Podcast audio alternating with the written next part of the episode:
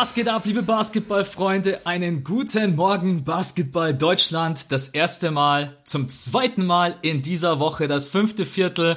Ihr habt es in der Folge von Björn schon mitbekommen. Wir werden ab sofort jetzt eine zweite Folge droppen und wir haben uns dazu entschlossen, den Freitag zu picken, weil wir können uns erstens mit euch gemeinsam aufs Wochenende freuen. Wir können euch ins Wochenende reinschicken. Für die, die am Freitag dann vielleicht irgendwie nochmal sich denken, boah, jetzt muss ich noch irgendwie arbeiten und die Schule habt ihr vielleicht so eine kleine Motivation. Und für die Leute, die es am Freitag nicht schaffen, haben am Samstag und Sonntag was zu hören und deswegen haben der Björn und ich uns beide dazu entschlossen, Freitag um 5 Uhr kommt die zweite Folge. Ich freue mich selber total auf diese zweite Folge, weil es ist auch so ein bisschen außerhalb von dem Ganzen, natürlich auch mit NBA-Bezug, aber es wird mal so auch Off-Topic-Folgen geben und deswegen glaube ich, freuen wir uns beide auf diesen zweiten Podcast in der Folge äh, diesen zweiten Podcast in der Woche. in ah, der e- egal, mein Gott, ich bin auch bloß ein Mensch. Deswegen, ich hole jetzt einen Björn rein, bevor ich weiter laber. Servus, Björn. Jo, was geht ab, Max? Was geht ab an alle Homies da draußen? Ich freue mich, dass ihr eingeschaltet habt. Ich find's ziemlich geil, weil dann hat man den Mittwoch, aber wenn einem dann also es gibt dann so ein paar Leute, die hören am Mittwoch die Folge halt direkt an und sind dann schon fertig für die Woche und denen fehlt dann vielleicht immer so ein bisschen was. Und andere, die schauen sich, die sind ein bisschen wählerischer, die schauen sich dann an, ah, okay, die Themen vom Mittwoch, naja, interessiert mich vielleicht gar nicht so. Ich schau mal, was im Fragen Freitag geht. Und ich glaube, dafür ist es ganz cool. Zwei Folgen die Woche. Ich finde es auch super, dass wir die Leute damit ins Wochenende schicken können und dass das auch alles irgendwie so live entsteht, weil jetzt recorden wir gerade Donnerstagabend für die Folge Montag, äh, für die Folge am Freitag.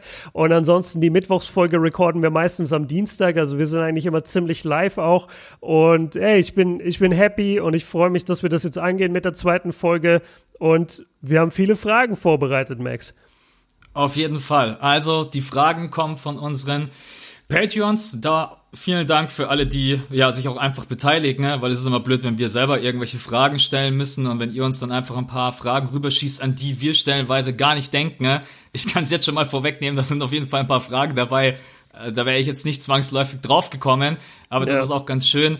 Und weil du es gerade eben angesprochen hast, vielleicht gibt es auch so Leute, die so, die so sammeln. Kennst du das, wenn du eine geile Serie hast und dann versuchst du manchmal so zwei, drei Folgen nicht anzugucken, ja, ja, damit ja, du dir dann so drei, vier Folgen am Stück reinziehen kannst? Naja, vielleicht gibt's das auch, aber wie du gesagt hast, wir sind immer sehr, sehr live drauf, deswegen äh, lasst euch nicht zu lange Zeit, aber auf jeden Fall ähm, habt ihr da die Möglichkeit, das flexibel für euch zu gestalten. Dann würde ich gleich mal sagen, wir starten rein mit der ersten Frage, die ich jetzt aus Gründen einfach mal dich vorlesen lasse, weil ich glaube, du hast jetzt irgendwie was zu erzählen. Ja, ah, bisschen zu früh, aber egal, ich krieg's hin. Also die erste Frage ist, wie gesagt, äh, von, von patreon.com slash das fünfte Viertel, dort, wo man uns supporten kann, diesen Podcast, wenn man ihn sehr, sehr gerne hört. Und die erste Frage stammt vom Marvin und der hat gefragt, denkt ihr, OKC kann weit kommen in den Playoffs? So, und jetzt beantworte ich das äh, direkt, beziehungsweise gehe direkt in meine Antwort rein. Und zwar habe ich, hab ich mir mal angeguckt, was würde das denn bedeuten? Und aktuell müssten die Thunder halt, damit sie weit in den Playoffs kommen, müssten sie ja erstmal die erste Runde überstehen. So, in der ersten Runde würden sie allerdings Stand heute gegen die Houston Rockets spielen. Und da sind wir bei dem Thema, auf das ich eigentlich hinaus wollte, Max.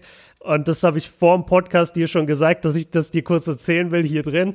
Ich habe vorhin oder ich habe den ganzen Tag heute ein Rockets-Video für meinen Hauptkanal produziert.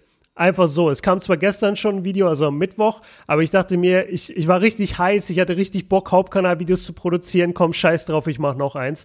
Und dann bin ich komplett mit diesem Video fertig, drück auf Rendern, das Ding rendert im Hintergrund, ich erstelle ein Thumbnail, alles schön, wunderschön.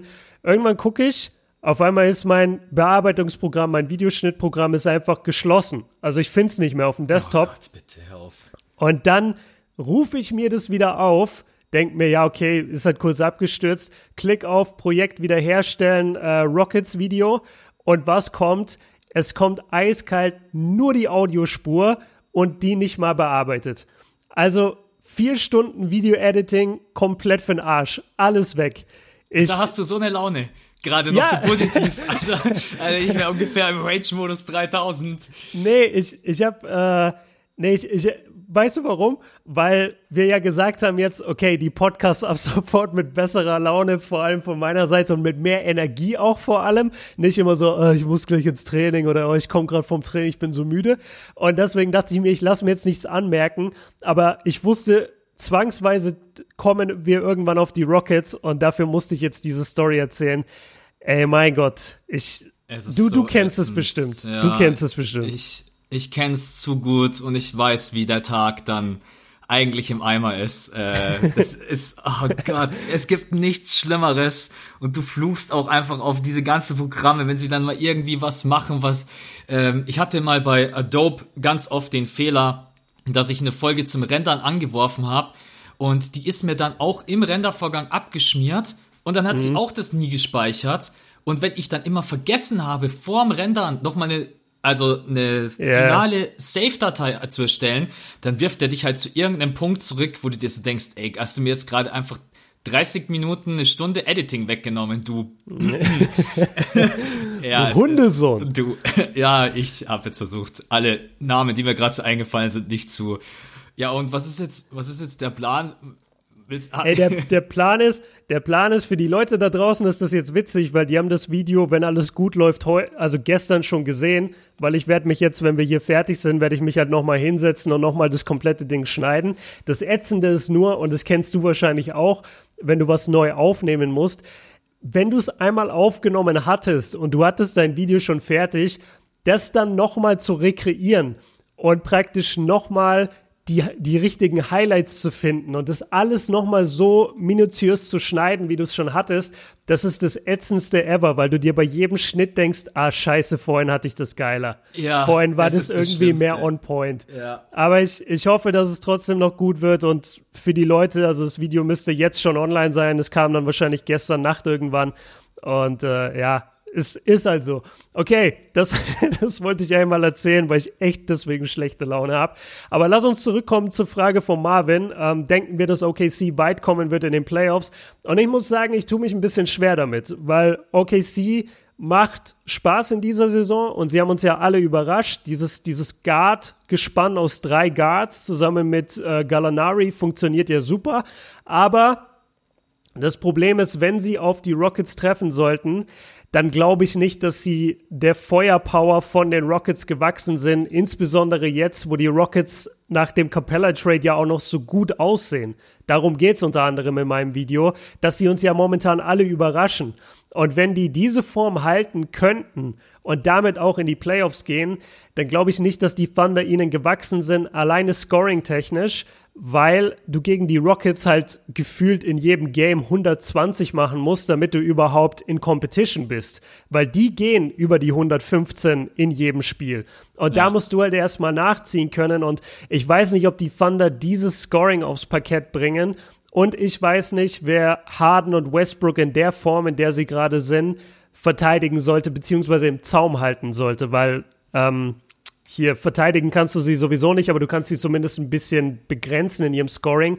Aber ich wüsste nicht, wer das bei OKC machen soll, wenn die beiden gerade auf MVP-Level spielen. Wie, wie siehst du das? Also erstmal würde ich so feiern, wenn der alte Chris Paul nach dem Trade äh, die Houston rauskickeln würde. das wäre so stark, ey. Das wäre echt der absolute Absturz. Äh, aber ich muss da auch total mit dir mitgehen. Das Hauptproblem ist ja, und deswegen hätten sie auch in den letzten Jahren ja immer die Chance gehabt, die Golden State Warriors zu schlagen, ne? weil sie mhm. in der Offense, die gehen halt wirklich immer über die 120, 130 und so viel musst du halt erstmal scoren und die verteidigen schon auch besser Houston in den Playoffs, muss man auch ganz klar sagen. Ne? Ich, ja. ich sehe da, ich glaube trotz allem, dass es eine richtig geile Serie wäre, wäre, die auch Spaß machen würde. Aber letztendlich würde ich sagen, sie gewinnen ein Spiel und verlieren vier. Und dann würde ich so 4-1 wäre jetzt mein erstes Bauchgefühl. Weil wenn Brody und Harden auf dem Niveau spielen, also bei Harden wissen wir ja generell, dass er das kann. Aber was mit Westbrook in den letzten Wochen abgeht, ich habe keine Ahnung, ob der, das kam wie aus dem Nichts. Also wie wenn ein Spieler, mm. der, wie als wenn er sich selber wieder gefunden hätte, keine Ahnung, ob also, was er momentan spielt, ist der absolute Wahnsinn und so muss man auch ganz ehrlich sein, die beiden in Kombination sind für jeden in dieser Western Conference eine, eine Gefahr. ich find's krass, den Weg, den sie gehen. Ich kritisiere es nach wie vor komplett ohne Big Man. Es wird hart werden. Gegen OKC wird's auf jeden Fall reichen. Wir müssen halt natürlich erstmal abwarten, ob es überhaupt die Serie wird. Ähm, wobei, ja gut, gegen die Jazz, da gebe ich sogar OKC eher mehr Chancen, ne? ohne jetzt gemein klingen zu wollen. Ja. Ähm, aber ja, letztendlich, nee, das ist. Ich sag, die Rockets überstehen die erste Runde, sofern sie sich den Heimvorteil erspielen gegen alle, die da unten stehen. Thunder, Jazz, Mavs, Grizzlies. Kann ich mir nicht vorstellen. Ja. Deswegen ähm, bei der Frage auf jeden Fall. Wie weit kommen sie? Erste Runde, Playoffs schaffen sie, haben sie sich auch absolut verdient, besonders mit dem jungen Chor, aber dann ist auch in der Genau. ersten Runde schon finito. Ja, sehe ich auch so. Lass uns zur nächsten Frage kommen. Tim, ja, ich weiß gar nicht, lesen wir jetzt die Nachnamen immer vor? Ich will mal sagen, lieber nicht. Ja, einfach immer die Ja. Vorname, weil wir nicht wissen, ob das die echten Namen sind. Äh, deswegen einfach Tim. Ja, genau. Also der Tim würde gerne wissen, welche Regel würdet ihr in der NBA verändern, um das Spiel attraktiver zu machen? Und hier habe ich mal richtig den Nerd raushängen lassen und ich habe einfach drei Änderungen. Deswegen lasse ich dich jetzt ab. erst, ja, aber ich lasse ich lass dir erst mal, ja, ja, sag du erst und dann sage ich, ob das sich vielleicht mit einer von mir sogar deckt. Ich habe eine Regeländerung, die ist mir vorhin wie ein Geistesblitz durch den Schädel gefahren, ohne Witz. Wir haben für alles ähm, Sekundenregeln. Drei Sekunden unterm Korb, acht Sekunden, um auf die andere Seite zu kommen und so weiter und so fort. Ja. Dann ist mir vorhin irgendwie der Gedanke gekommen, stell dir mal vor, es würde eine Regel geben, die besagt, du darfst nicht länger wie sechs bis acht Sekunden den Ball in der Hand halten. Einfach nur, lass es acht Sekunden sein. Dass man jetzt nicht sagt, okay, jetzt übertreiben wir komplett, aber die, du darfst nicht länger als ein Drittel von der Shot Clock, darfst du den Ball in der Hand halten, danach muss er weiter. Weil mich einfach mal interessieren würde, wie sich dann das Spiel auch verändert und so Spieler wie auch James Harden ne, oder andere Isolation-Spieler, die gerne mal den Ball lange in der Hand haben, ne, wie Ja. sich das Spiel verändern würde. Das ist jetzt keine Regeländerung, weil es gibt diese Regel letztendlich nicht. Ich bin mir allerdings sicher, dass wir in den nächsten Jahren, und darauf müssen wir uns einstellen, dass es nicht nur Regeländerungen geben wird, sondern dass es auch neue Regeln gibt. Und deswegen äh, wäre das äh, auf jeden Fall eine Regel, die ich vielleicht mal, vielleicht mal ausprobieren würde. Ist aber genauso wie ich hätte auch, ja, keine Ahnung, ich hätte auch nichts gegen eine Vier-Punkte-Linie, weil letztendlich wie viele Punkte würden von dieser Vier-Punkte-Linie kommen? Das ist dann vielleicht, ein das ist aber vielleicht eine Möglichkeit, um zu sagen, ähnlich wie beim Dreier-Contest, ich finde das eigentlich, ich fand es eigentlich ganz cool, wenn ich wirklich vier Points im Rückstand bin, dass ich zumindest die Chance habe, mit diesem einen Wurf, der, wie wir auch oft sagen, eigentlich ein schlechter Wurf ist, die Möglichkeit habe, vier Punkte zu erzielen, ohne äh, ein Dreier plus Foul. Das sind jetzt mal so die beiden, die beiden Gedanken, die mir so spontan, weil ich, ich habe mich nicht so nerdig vorbereitet, aber die, das ist mir auf jeden Fall eingefallen. Äh, jetzt schmeiße ich mal den Ball rüber zu dir, weil vielleicht fällt mir noch was anderes ein oder vielleicht habe ich auch noch was zu deinen äh, Regeländerungen Ja. zu sagen. Ja, also nicht wundern, dass ich jetzt so still war, während du deine Regel vorgelesen hast oder dein, dein Vorschlag. Ich habe die ganze Zeit überlegt, ob es die Regel nicht vielleicht gibt. Aber ich, ich glaube, dass ich mich täusche, weil eigentlich, wenn ich so an manche NBA-Spiele denke, die haben ja manchmal wirklich extrem lange den Ball in der Hand. Und, und also wenn, wenn sie zum Beispiel für die, für die letzte Possession den Ball halten, dann haben sie ja auch manchmal einfach den Ball länger als fünf Sekunden in der Hand. Ich meine, vielleicht ist das muss mir mal jemand sagen, der sich ein bisschen besser auskennt, vielleicht ein Schiedsrichter oder jemand, der es einfach am Start hat.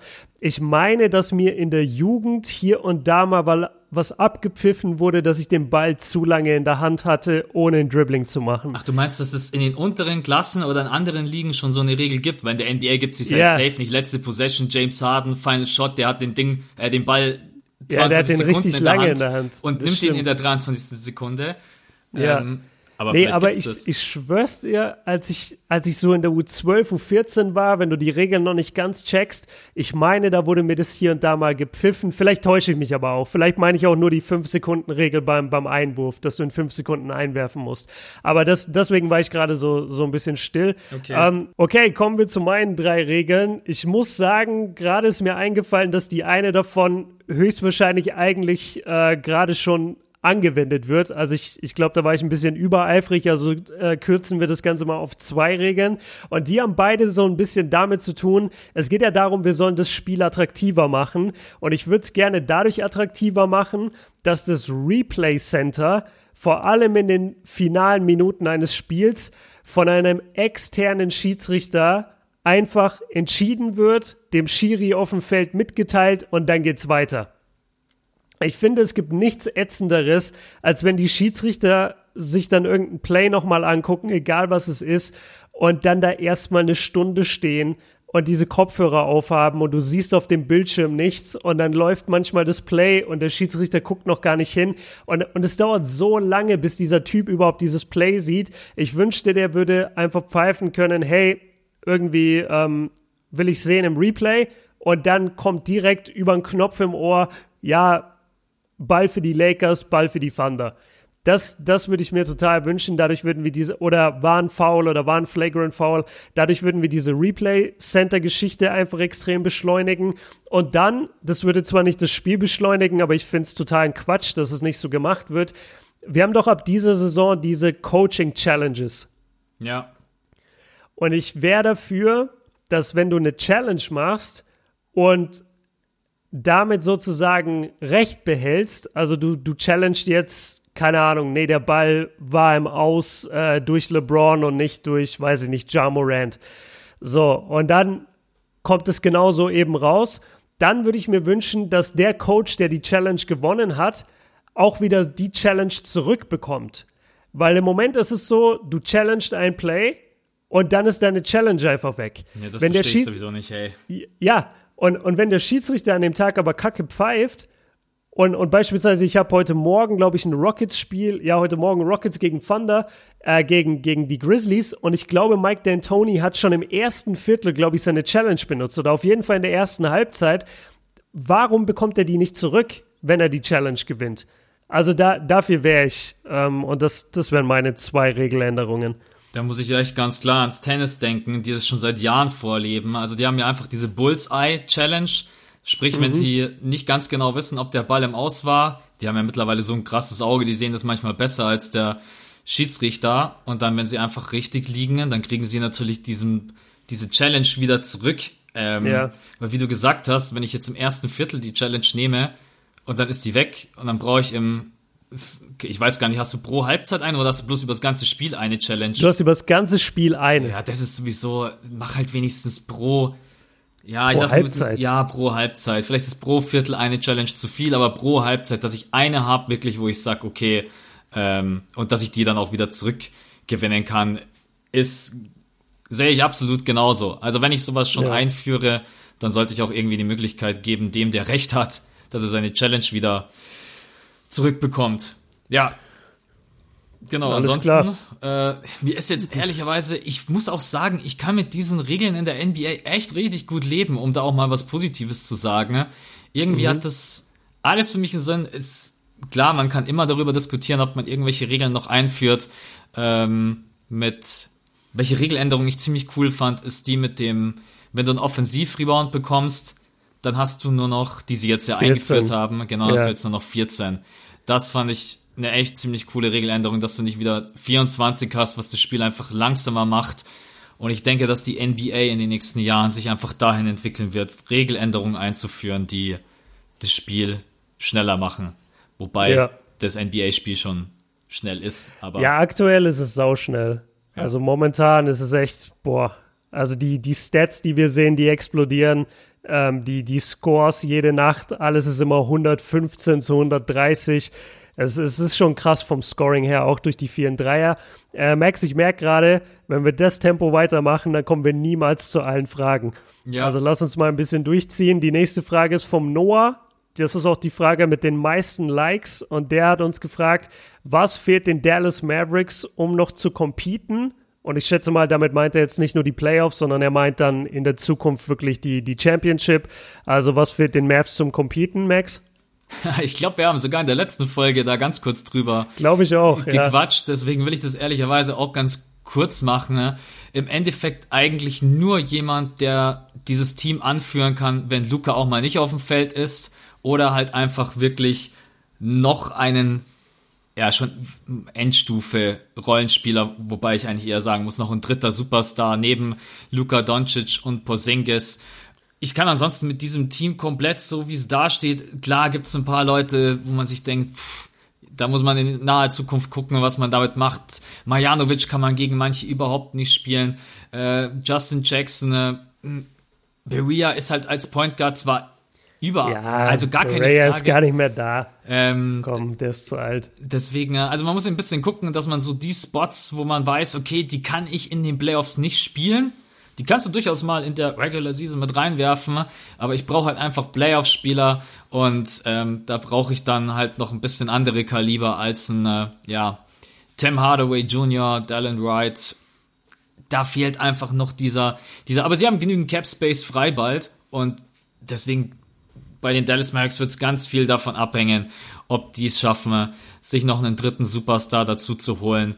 Deswegen äh, die ganz einfache Frage, um zu competen, ja, du brauchst noch einen dritten Superstar. Aber wenn ich um, wenn ich von Competen rede und da geht's für mich dann auch wirklich um den Titel mitzuspielen, dann muss ich mhm. im Westen es schaffen gegen Kawhi Leonard, Paul George und diese kranken Clippers, genauso wie gegen LeBron James und Anthony Davis äh, dagegenhalten zu können. Dann brauche ich auch nicht Endstufe Rollenspieler, ich brauche noch einen dritten Superstar. Fertig. Ja. Ja, ich habe mir auch auf, also ich habe ich habe mir eine Stufe drunter aufgeschrieben. Ich meinte einen weiteren Shot Creator und was du halt vor allem brauchst, ist einen gesunden Porzingis. Porzingis in den letzten paar Spielen hat jetzt sehr gut neben Luca ausgesehen, hat, kam wirklich langsam wieder so in diese, in diese alte New York-Form, die man sich wünscht in Dallas. Aber du weißt halt nie bei einem 2,21 Meter Mann, der schon Verletzungen hatte und der ja letztes Jahr ein komplettes Jahr raus war, wie lange bleibt er wirklich fit und, und auf welchem Niveau kann er halt wirklich langfristig spielen in der NBA. Das, das, ist für mich, das ist für mich das größte Fragezeichen und auf jeden Fall ein weiterer Shot Creator. Ja, sehe ich auch so. Und ich will es trotzdem nochmal sagen, es wäre cool, jemanden zu haben, dem man auch einen Ball in die Hand drücken kann, wenn Luka Doncic nicht auf dem Feld ist. Äh, ja, ja. Weil manchmal brechen sie da offensiv halt echt ein und Luca reißt sowieso schon Minuten ab, wie, ja. Und, und Maxi kann es nicht immer richten, Leute. Ja, ja also er hat, er hat gegen Orlando die Mavericks gerettet, aber ey, das kann er nicht jedes Mal machen. Ne? Ich, der hat auch, hat auch ein Leben. Ich sag's euch, wenn du noch einen dritten Shot, also wenn du einen Shot Creator oder Superstar hast, Maxi Kleber ist die Endstufe vom Rollenspieler, mit der du den Championship holen kannst. Ich glaube, ja. ohne Witz, ich glaube, dass Maxi Kleber in so einem Team ne, von der Bank so eine wichtige Rolle spielen kann. Ich hätte gar kein Problem in den Playoffs Maxi aufs Feld zu schicken und sagen, hey, verteidige mir jetzt bitte. Und selbst wenn es LeBron James ist oder Anthony Davis, ähm, ich habe brutales Vertrauen in Maxi und ich glaube, der wird in den nächsten zwei Jahren auch noch einen Schritt nach vorne machen. Was jetzt nicht heißt, dass Maxi Kleber die einfach stoppt, wie als wenn es nichts wäre.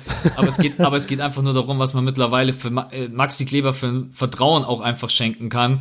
Und Genau, aber wir haben in der letzten Folge so viel über Maxi geschwärmt, deswegen äh, lass uns die Frage abhaken. Genau. Und, Und treffenderweise kommt die nächste Frage von einem Max. Äh, hier müssen wir das erste Mal anmerken, dass wir gar nicht alle Fragen auch schaffen werden. Also nicht nur jetzt von der, von der Zeit her, sondern einfach auch, weil so viel ist, um in eine Folge zu stopfen. Wir, wir wollen es einfach nicht zu voll machen. Deswegen haben wir manche Fragen, müssen wir jetzt diesmal übergehen. Wir versuchen dann beim nächsten Mal an unsere lieben Patreons äh, natürlich eure Fragen dann mit reinzunehmen.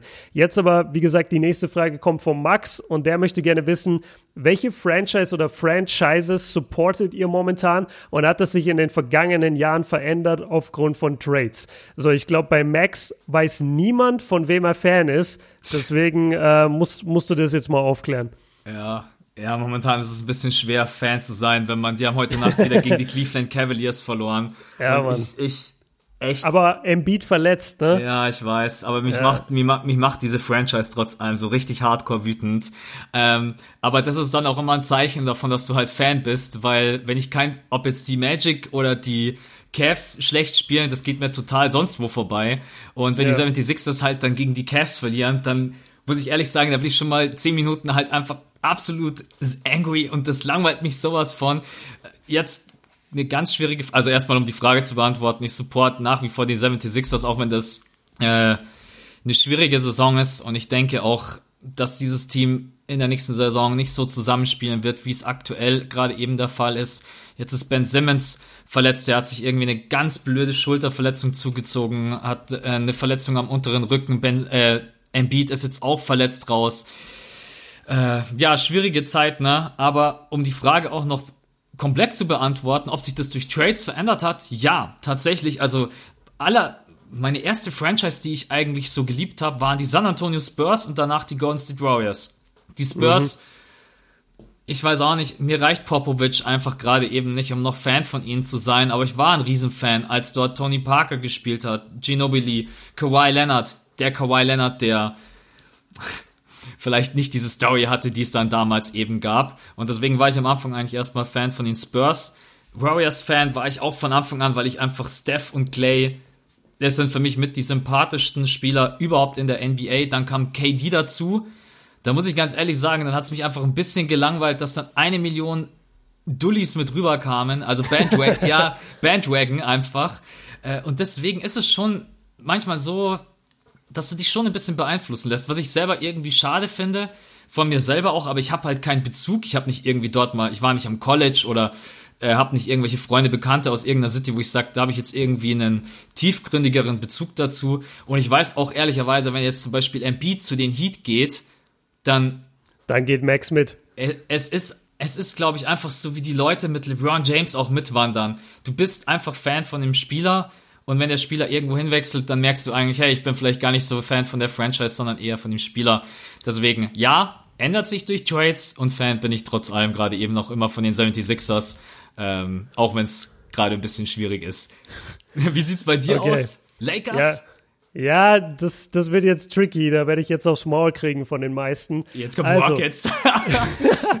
Nein, dieses, dieses Thema durch Trades ist wirklich schwierig, weil man wird einfach davon beeinflusst, weil wenn man ganz ehrlich ist, die wenigsten von uns werden Fan von einem Team. Wir werden meistens erstmal Fan von einem Spieler und begleiten dann den Spieler und werden dadurch lernen seine Teammates kennen, werden dann Fan des Teams. Absolut. Und wenn dann der Spieler getradet wird oder sich verletzt oder retired, dann steht man schon manchmal da und denkt sich, ja, okay, gut. Also mit den, mit den Typen, die da jetzt übrig geblieben sind, mit denen hatte ich jetzt eigentlich nie so die starke Verbindung.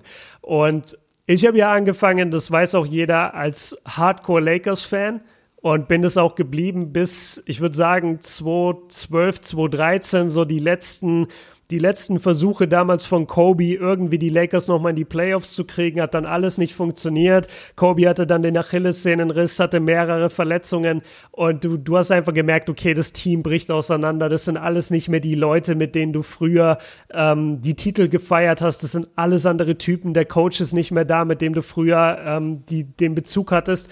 Und dann stehst du da halt auch plötzlich und denkst dir so, ja, okay, ziehe ich mir jetzt jeden Tag die Lakers rein? oder oder gucke ich vielleicht, was, was sonst so abgeht in der NBA? Weil man ist ja nicht nur Fan von Kobe, man ist ja auch Fan von Dwayne Wade und man ist ja auch Fan von Dirk Nowitzki. Und ich glaube, dass man da relativ schnell dann abschweift und das ist bei mir auf jeden Fall passiert. Ich bin dann sehr an LeBron 2016 hängen geblieben wegen dieser geilen Championship und, und weil die, äh, nee, 2015 schon, weil weil die Cavaliers äh, trotz Verletzungen in die Finals kamen und dann da so runtergemacht wurden, weil sie gegen die Warriors verloren haben. Und dann war ich sehr auf LeBrons Seite. Und dann letztes Jahr war ich wieder ein bisschen verloren, weil LeBron hatte gewechselt, die Cavaliers waren nur noch scheiße. Was machst du jetzt? Und ja, Cavs-Fan bleiben natürlich. ja, genau. Und ich wage mich da jetzt mal vor und ich, ich bin bereit für die ganzen Shitposts und, und den ganzen Hate. Aber ich glaube fast zu sagen, okay, let's go. Ich supporte einfach von heute bis in alle Ewigkeit die Lakers. Also ich pick mir jetzt einfach die Lakers als mein Team. Das ist jetzt natürlich geil und einfach, weil jetzt AD da ist und LeBron und jetzt sagt man, okay, geil, die nächsten vier Jahre Finals sind sicher. Ja, aber die hören ja auch irgendwann wieder auf. Und da lege ich jetzt so ein bisschen meine Hand ins Feuer dann bleibe ich aber diesmal auch. Also ich gehe nicht mehr weg, ich lasse mich nicht mehr wegziehen, ich laufe dann nicht mehr im Cavaliers-Jersey rum. Ich bin dann wirklich Lakers-Fan für immer. Das ist jetzt so, so meine Einstellung zu dem Thema. Ähm, auch durch die Verbundenheit mit Kobe einfach ganz klar. Und deswegen, ja, man, man wird durch Trades beeinflusst. Und mein Team waren die Lakers. Ich war dann lange weg. Und jetzt bin ich zurück, ein bisschen auf den Bandwagon aufgesprungen, gar keine Frage. Aber ich bleibe auch, wenn der Zug wieder weiterfährt. Und wenn die anderen alle wieder nach Golden State springen, dann bleibe ich auch noch. Das ist, das ist meine Antwort auf diese Frage. Finde ich einen coolen Punkt. Ich bin übrigens gerade eben auch dazu geneigt, weil du sagst, so eine Franchise, die man sich so rauspickt. Äh, wir waren ja, glaube ich, alle auch jahrelang äh, Dallas Mavericks-Fans wegen Dirk Nowitzki. Wenn man ja. gerade eben Mavs-Fan wird, dann weiß man auf jeden Fall, dass hoffentlich Luka Doncic dort sehr, sehr lange spielt. Deswegen bin ich manchmal auch ja, ich will jetzt nicht sagen, ich will die 76ers betrügen, aber so, ich glaube, dass die Mavs auch in den nächsten Jahren eine Franchise sein könnten, ne?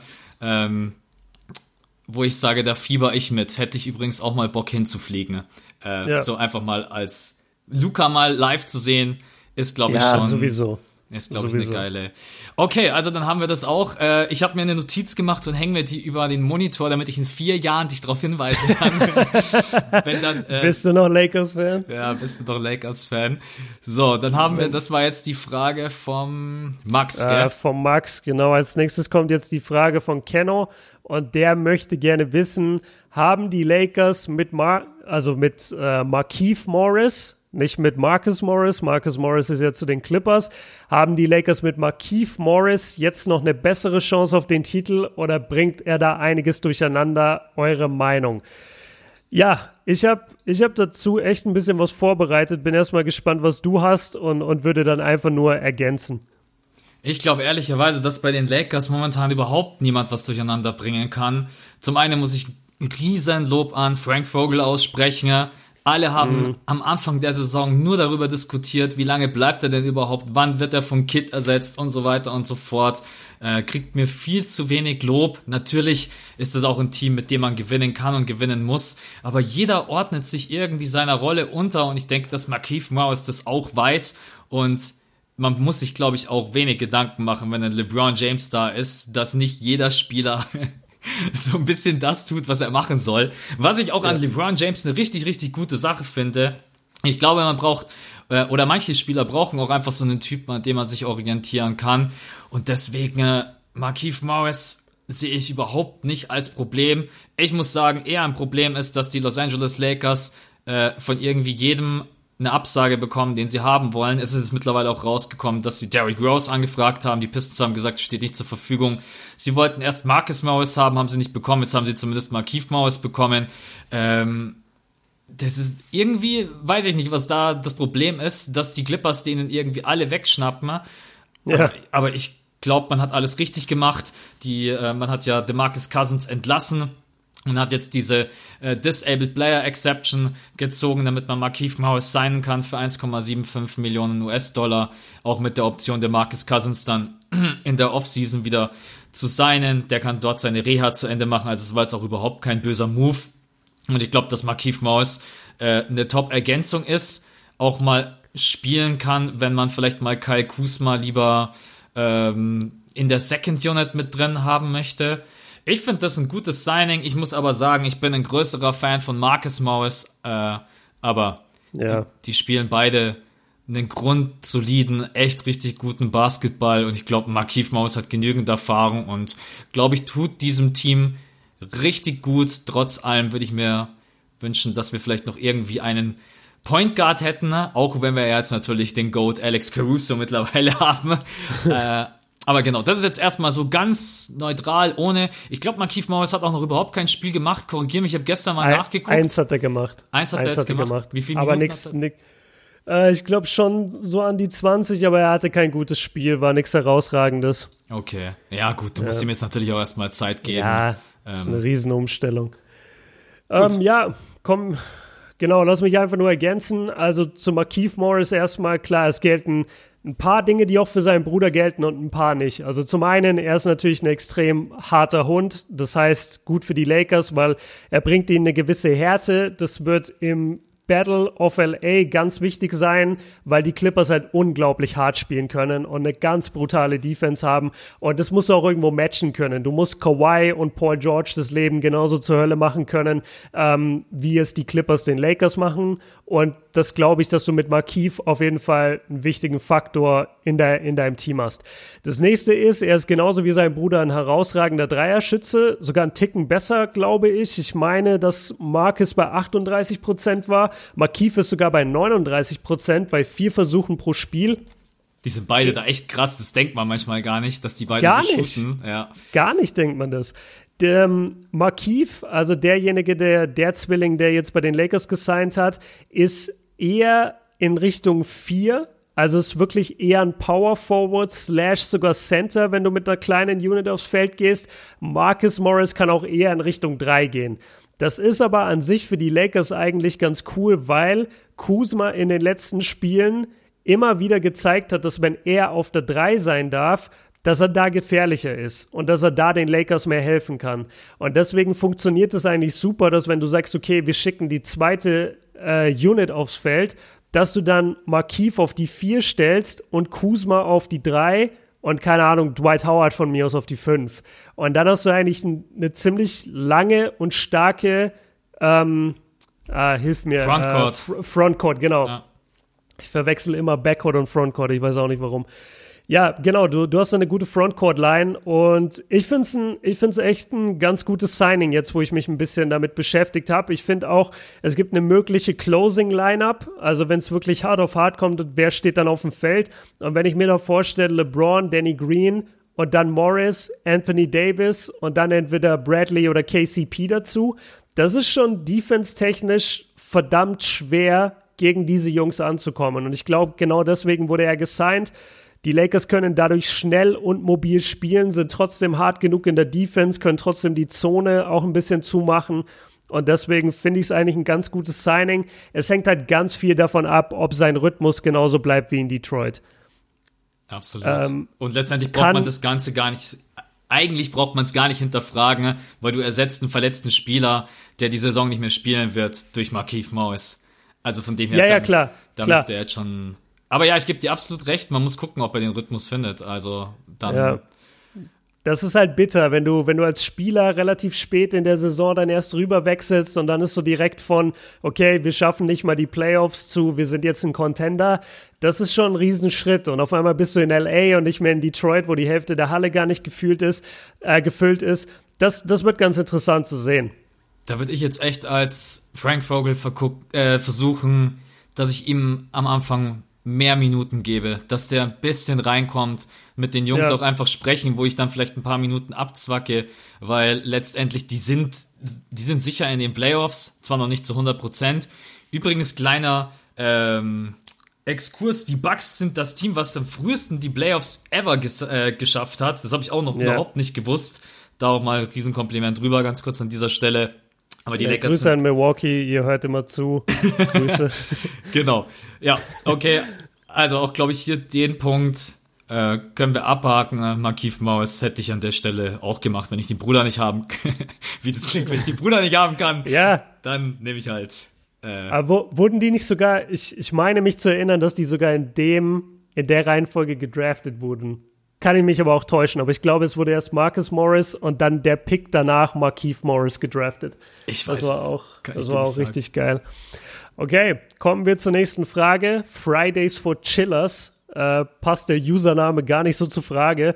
Und zwar sagt er, ich hätte noch eine Frage und zwar könnt ihr noch eure Meinung zur öffentlichen Kobe Bryant Trauerfeier abgeben. Wie fandet ihr die Veranstaltung im Allgemeinen und wie haben euch die Reden speziell von Michael Jordan, Shaq und Vanessa gefallen? Und dann noch, äh, Shaq hat mit seiner Rede ein bisschen den Humor reingebracht und äh, einfach nur, wie, wie wir das Ganze letztendlich fanden. So, da musst du einen kleinen Disclaimer geben, Max, richtig?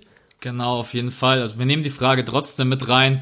Ich habe an dem Abend gestreamt, deswegen hatte ich nicht die Möglichkeit, das Ganze live zu gucken, sonst hätte ich es auf jeden Fall getan. Und jetzt im Nachhinein, äh, keine Ahnung, ich weiß nicht, ob ich mich davor irgendwie drücke. Jetzt fliege ich auch in Urlaub. Ich habe wirklich das Ganze noch nicht äh, live gesehen. Ich will aber auch nicht, da weigere ich mich. Äh, ich will mir diese ganzen Reden nicht einzeln reinziehen, dass ich bei YouTube ja, auf stark. Vanessa Bryant das möchte ich einfach nicht. Wenn, dann will ich einfach an einem Abend mir ganz kurz oder mir die Zeit nehmen, sich das anzugucken und ja, keine Ahnung, ich versuche das, glaube ich, auch gerade eben ein bisschen von mir wegzuschieben und mit mir selber auszumachen, weil schon in den ersten Tagen muss man sagen, äh, Social Media hat deine Trauer schon irgendwie gesteuert oder beeinflusst. Und ich will gerade eben einfach so ein bisschen selber mit mir da abhaken und das abschließen.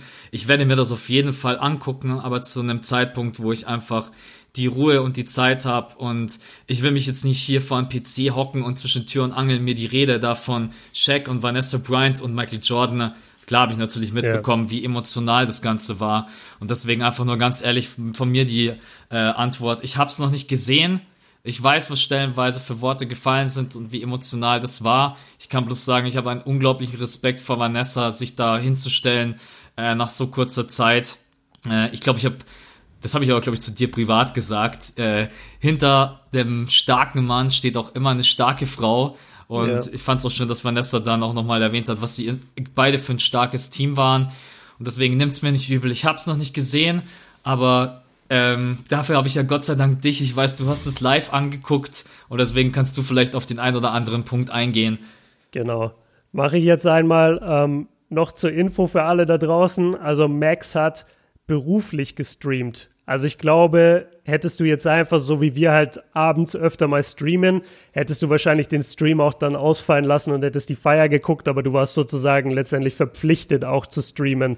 Genau. Deswegen, ich genau. habe mit NGL da einen Vertrag und genau. äh, den muss ich dann, ja, ich habe ja auch einen Tag nach der nach dem tragischen Unfall gestreamt, weil das einfach vertraglich geregelt ist und Genau, also nicht, dass das jetzt so, weil du hast es einfach so gesagt, ja, ich musste streamen und wenn die Leute jetzt nur unsere normalen YouTube-Streams kennen, dann denken sie sich vielleicht, ja, okay, jetzt aber auch ruhig mal die Trauerfeier äh, gucken können. Da danke das ich dir gerade vielmals, dass du daran gedacht hast, weil das könnte echt kein, blöd rüberkommen. Kein Thema. Aber ja, vielen ja. Dank.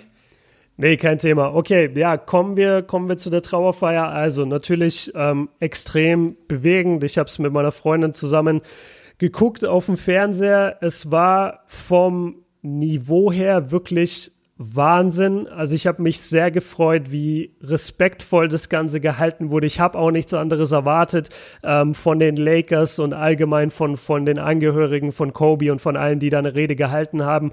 Aber es war wirklich von Anfang bis Ende kein Moment, wo du, wo du dir dachtest, boah, das ist unpassend ähm, oder jemand hätte sich daneben verhalten oder sonst irgendwas. Es war wirklich auf dem, auf dem allerhöchsten Niveau und dadurch war es ein sehr schöner Abschied die Tribute-Videos, ich glaube, es sind zwei Tribute- oder drei Tribute-Videos sogar gelaufen, mit Musik untermalte Highlights von Kobe und von Gigi. Da saßt du natürlich da und, und hast einfach nur geheult. Also wirklich, da, da sind die Tränen nochmal komplett runtergeflossen. Das war extrem emotional. Genauso wie die Rede von Vanessa Bryant. Ähm, ich will jetzt inhaltlich sozusagen nicht spoilern, aber ich war allgemein extrem überrascht überhaupt, dass sie da war.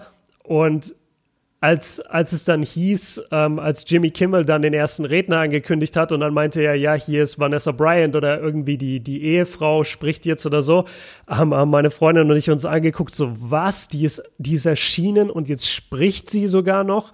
Und dann hat sie da wirklich 20 Minuten ein, eine wunderschöne Gedenkrede gehalten für, für ihre Tochter und für ihren verstorbenen Mann. War sehr bewegend. Ähm, ich fand jede Rede wirklich gut. Es war super, dass so viel Fokus auf Gigi lag. Also da waren auch dann äh, College-Spielerinnen, WNBA-Spielerinnen, ein College-Coach auch von einem, von einem Damen-Basketball-Team. Und alle hatten Gigi-Stories zu erzählen und wie sie sie wahrgenommen haben. Und war, war sehr schön, dass auch sehr, sehr viel für Gigi eben gemacht wurde. Und ähm, ja, ich, ich glaube, damit beende ich es auch schon. Die, die Video-Tributes, wie gesagt, haben mich am meisten getoucht und äh, das am Ende dann nochmal äh, ja, das, das, muss ich jetzt spoilern, äh, dass am Ende nochmal Dear Basketball gelaufen ist, war, war halt auch einfach hart und da sind nochmal die Tränen gekommen.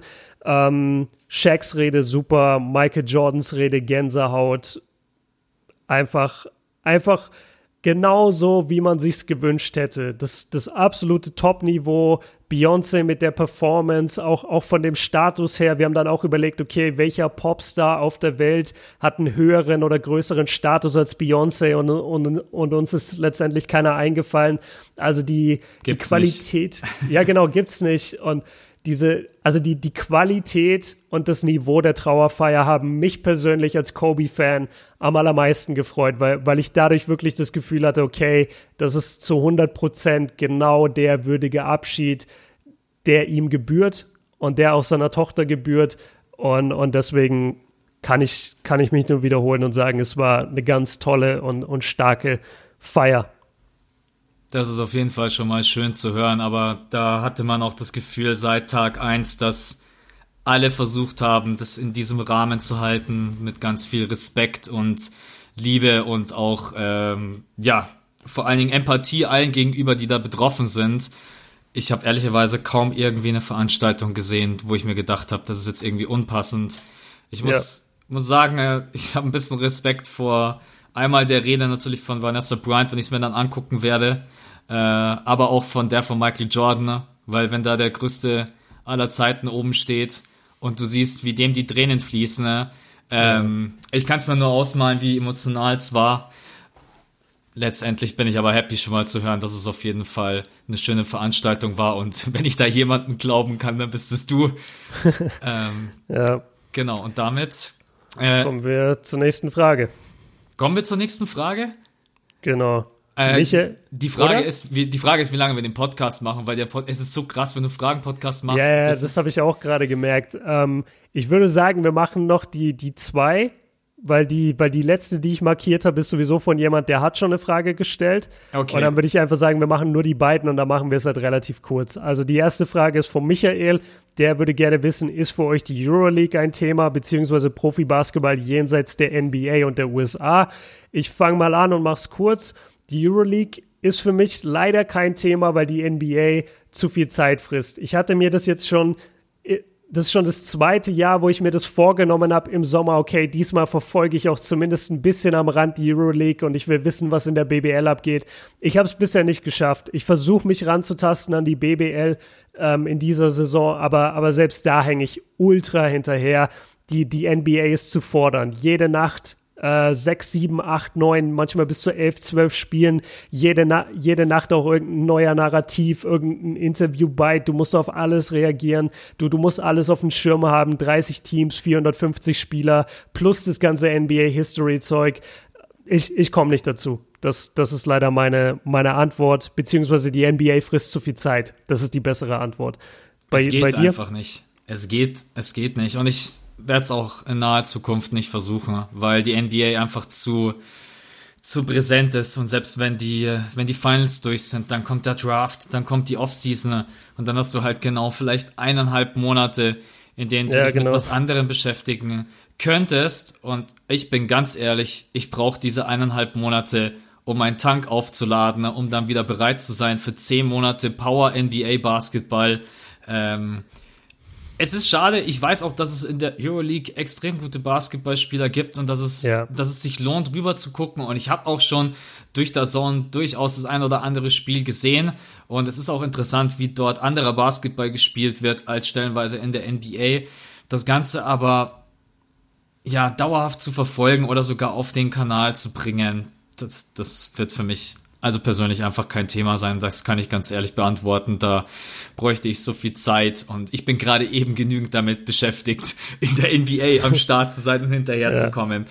Was auch gar nicht böse ist, böse gemeint ist und an alle, die das nebenbei noch hinbekommen, Respekt. Aber für mich, ähm, ja, genau das gleiche wie bei dir. Ganz schwierig, abseits von der NBA, weil sie einfach zu viel Zeit frisst. Genau. Okay. Hashtag ganz schwierig. Letzte Frage kommt vom Alpa und an Alpa extra schöne Grüße, weil Alpa war leider der Erste, der sich angemeldet hat äh, bei Patreon wo wir dann davor gesagt haben, okay, wir machen jetzt die WhatsApp-Gruppe zu, weil es sind sonst zu viele Mitglieder da drin und du hast dann irgendwann nicht mehr das Gefühl von, ah, cool, ich kann mich austauschen. Es ist dann eher ein Feeling von, oh Gott, ich war eine Stunde offline und jetzt habe ich schon wieder 600 Nachrichten, ich komme da nicht mehr rein. Und deswegen hatten wir jetzt entschieden, dass wir die, dass wir die WhatsApp-Gruppe halt abriegeln ab einer gewissen Userzahl und da war der Alpa leider der Erste, der mir dann geschrieben hat, nachdem ich auch hingeschrieben habe, WhatsApp-Gruppe ist aktuell voll. Hat er sich angemeldet und hat dann gefragt, sag mal, ist die WhatsApp-Gruppe, äh, kann ich da noch irgendwie rein? Und leider ging's nicht und das tut mir äh, extrem leid, weil er war der Erste, zu dem ich das sagen musste.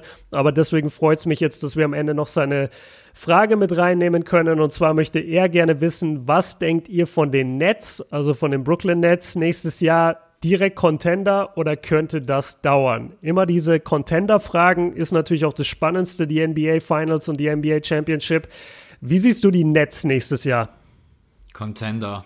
Contender auf jeden Fall, weil okay. mit KD bist du eigentlich automatisch, äh, das ist ähnlich wie bei LeBron James, äh, ein Contender. Es gibt für mich so drei Spieler, die dich sofort zum Contender machen. Das ist einmal LBJ, Kawhi Leonard und KD. Und wenn der zu 100 Prozent, das soll jetzt nicht gemein klingen, aber da brauche ich nicht mal einen Irving. Ohne Witz. Weil man mhm. hat auch gesehen, dass dieses Team funktionieren kann. Ohne Kyrie Irving, der ist jetzt gerade eben, ähm, der wurde schon operiert.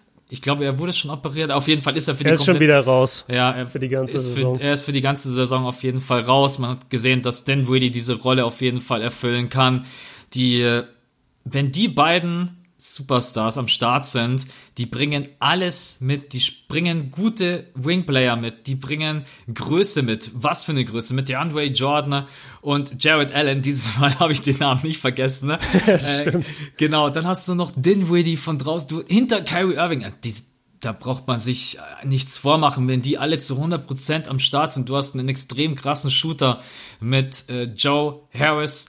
Das einzige, ich hoffe, dass Irving wieder zu sich selbst findet. Ich, ich, ich weiß es nicht, keine Ahnung. Irgend, ich habe auch irgendwie den Draht verloren zu ihm, seit er die Cleveland Cavaliers damals verlassen hat.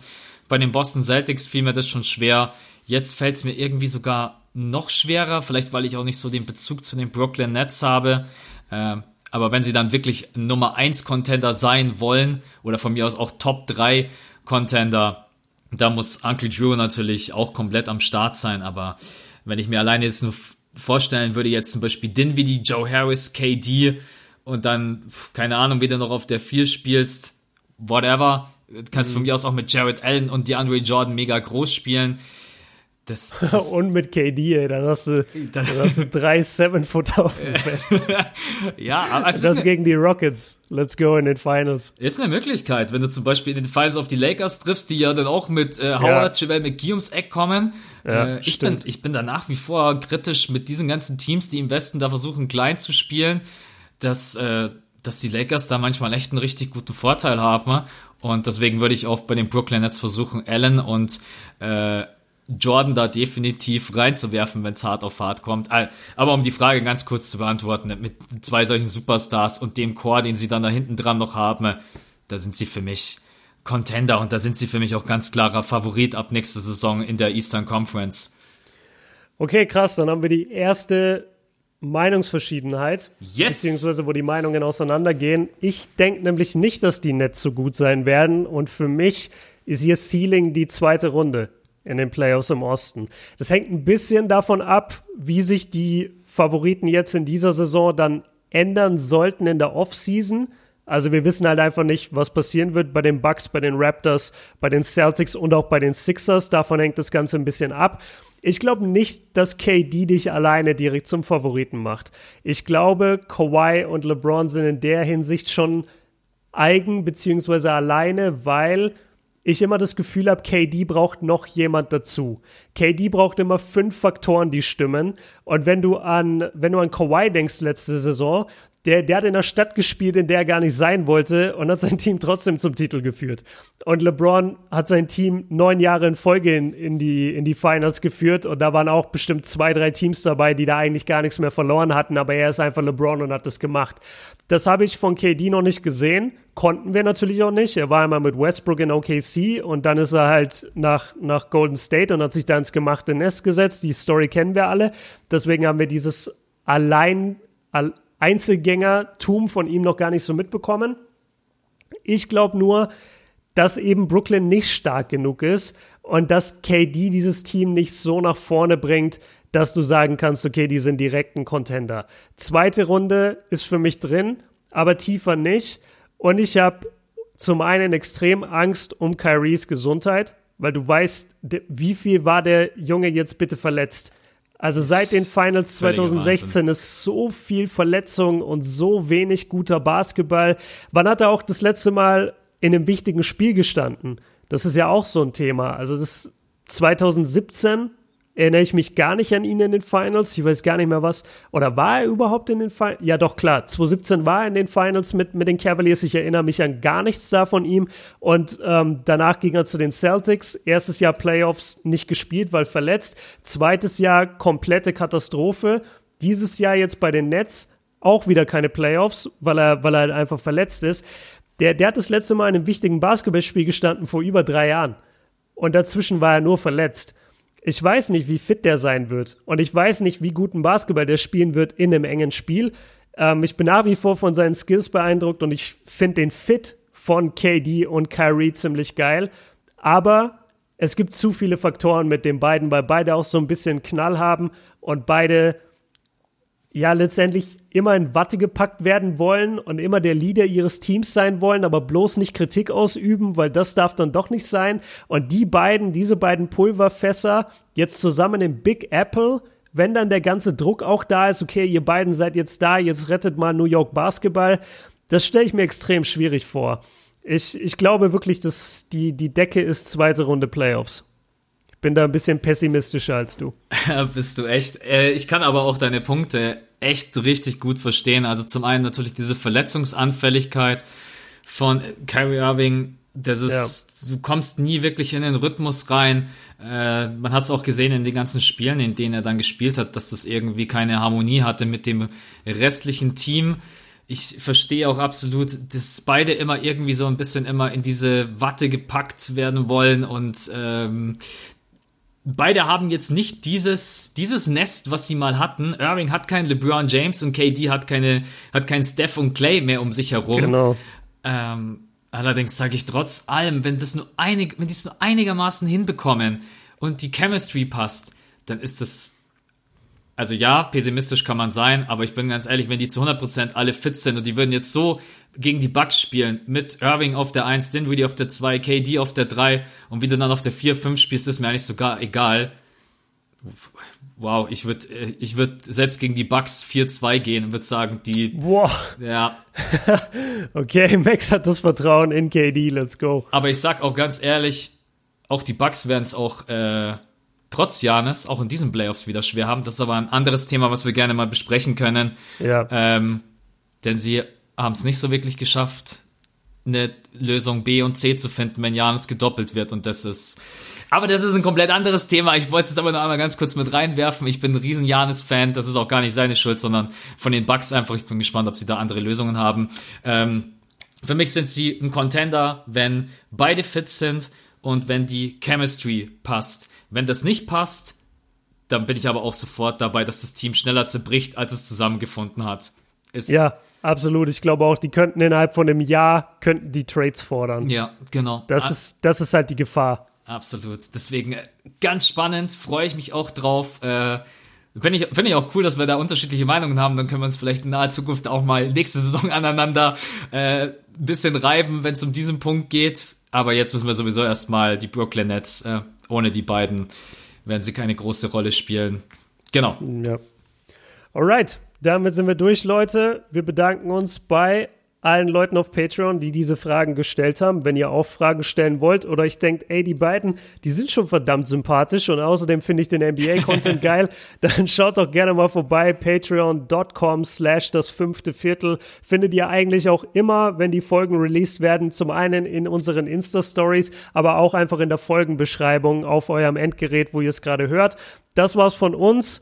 Max muss jetzt los, weil der bricht auf. Genau das vielleicht noch wichtig. Nächste Folge, oder? Ja, ja doch. Die nächsten die beiden. genau, die nächsten beiden Folgen werden jeweils von mir nur kommen, äh, weil Max sich wohlverdient nur Urlaub gönnt. Weil jetzt, wo wir zehn Patreons mehr haben, hat er direkt das Ke Nein, Spaß. Ich habe gesehen, dass es hochgeht. Ich habe halt direkt gebucht. direkt einfach. da, da kommen jetzt dann noch aus dem Urlaub kommen so drei Reminder. Hey Leute, ich habe meine ganze Kohle verzockt, ich brauche mehr Patreon. Nein, das ist natürlich Spaß. Ähm, jeder, der Max kennt, weiß, wie hart er arbeitet. Äh, nicht nur auf YouTube, sondern einfach, dass er auch noch nebenbei einen Fulltime-Job hat. Also Props da gehen immer raus. Und deswegen hat er sich auch den Urlaub verdient. Und ich werde dann nächste Woche einmal die Stellung halten alleine. Da könnt ihr aber auch Fragen stellen. Es wird eine normale Sendung geben am Mittwoch. Alles ganz normal. Und dann ab übernächster Woche sind wir wieder in Vollbesetzung am Start. Ich würde mich jetzt einfach nur bedanken, dass ihr diese Folge gehört habt. Sagt uns gerne eure Meinung zu der zweiten Folge. Wie kann man sie noch besser machen oder war sie schon perfekt? Da einmal die Meinungen her. Danke an alle Patreons, danke an alle Zuhörer und die letzten Worte gebühren unserem Urlaubskind Max. Ich sag nur Hashtag Wochenende. Darauf habe ich mich schon die ganze Zeit gefreut. Ah, nice. Absolut, weil ähm, ja, ich wünsche euch einfach nur ein schönes Wochenende. Wir probieren diese zweite Folge jetzt einfach, um euch auch was zurückzugeben. Ich muss sagen, richtig, richtig cool zum Fragen Podcast, wie schnell der vergeht, äh, ist der absolute Wahnsinn. Und ja. Björn hat es vorhin schon mal ganz kurz gesagt, wir haben nicht mal alle Fragen mit reingenommen.